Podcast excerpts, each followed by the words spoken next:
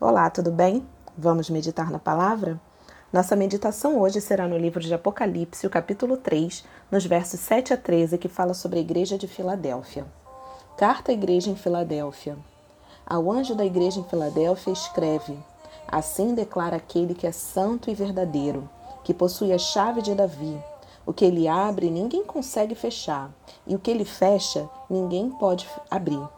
Conheço as tuas obras Eis que tenho colocado diante de ti uma porta aberta que ninguém consegue fechar.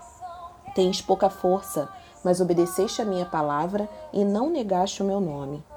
Farei aos da sinagoga de Satanás, aos que se dizem judeus e não são, mas mentem, sim, farei que venham adorar prostrado aos teus pés e saibam que eu te amo. Porque deste atenção à minha exortação quanto a suportar os sofrimentos com paciência, eu igualmente te livrarei da hora da tribulação que virá sobre o mundo todo, para pôr à prova os que habitam sobre a terra. Eis que venho sem demora, conserva o que tens, para que ninguém tome a tua coroa. Farei do vencedor uma coluna no templo do meu Deus, de onde jamais sairá.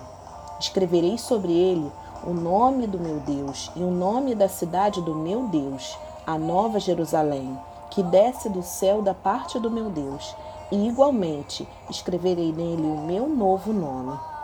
Aquele que tem ouvidos, compreenda o que o Espírito revela às igrejas. O livro de Apocalipse, no capítulo 3, revela a satisfação do Senhor com a igreja de Filadélfia. Eram sete igrejas e somente duas, Esmirna e Filadélfia, não tinham algo contra elas. Deus conhecia as obras dessa igreja e delas se agradava. Por isso o Senhor colocou diante dela uma porta aberta, que não pode ser fechada por ninguém. Podemos tirar algumas lições de comportamento em relação à igreja de Filadélfia.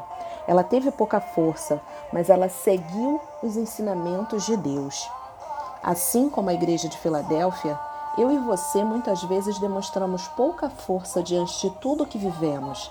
Tem situações que muitas vezes nos provam e nos testam.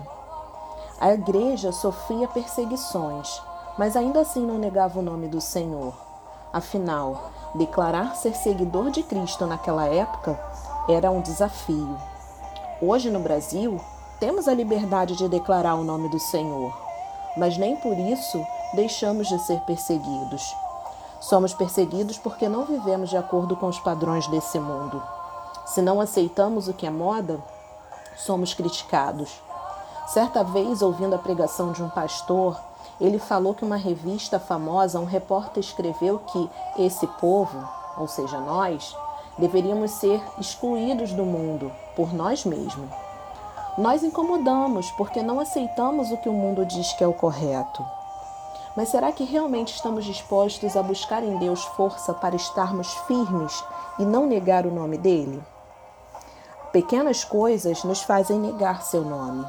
Uma mentirinha, um disfarcezinho, uma conta que eu não pago, fofoca e tantas outras situações que nos levam a negar o nome do Senhor. Precisamos estar atentos, assim como a igreja da Filadélfia, e mesmo com pouca força, não negar o nome de Jesus, mas negar as coisas pequenas que nos afastam dele. Consequentemente, isso nos levará a ser fiel, que é outra característica da igreja de Filadélfia.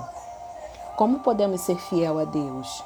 Observando seus mandamentos, colocando em prática, observando as regras de boa convivência social, observando as leis da sociedade, praticando e cumprindo os meus deveres como serva de Deus, cumprindo o meu ministério com zelo, cumprindo meus, meus deveres como filha, como mãe, como filho, como pai, como esposo, como esposa, como funcionária, enfim, agindo de acordo com os deveres em cada situação. Isso demonstra fidelidade a Deus. Outra característica da igreja de Filadélfia, descrita pelo Senhor, foi a obediência. Ser obediente a Deus não é fácil, mas é essencial.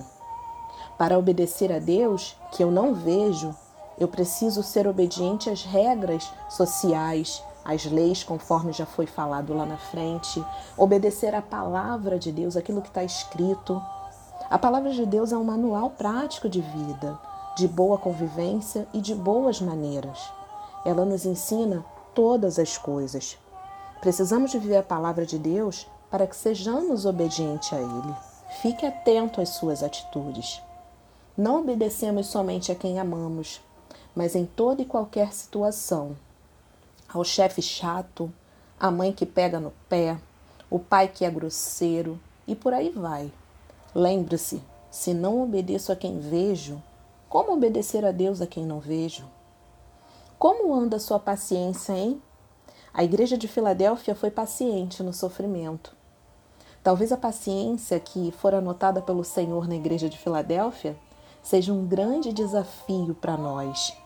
Ser paciente é difícil, ainda mais em meio ao sofrimento e à tribulação. Mas a igreja, ela foi fiel, ela conseguiu ser paciente, ela venceu em meio às tribulações que ela passava. Se ela conseguiu em Cristo, também conseguiremos. A palavra paciência vem do latim patientia, que quer dizer resistência, submissão, além de indulgência, leniência, humildade. Ela vem de pati, que significa sofrer, aguentar. Através do estudo da origem dessa palavra, podemos alcançar a profundidade do que a igreja de Filadélfia pôde fazer e aquilo que precisamos também.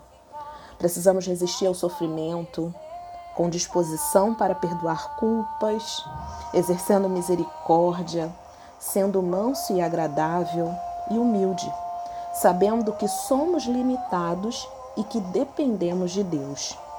Glorificado seja o nome do Senhor, que nos deu como exemplo essa igreja. Entendo que ela não era perfeita, mas que caminhava em se aperfeiçoar para não perder a sua coroa.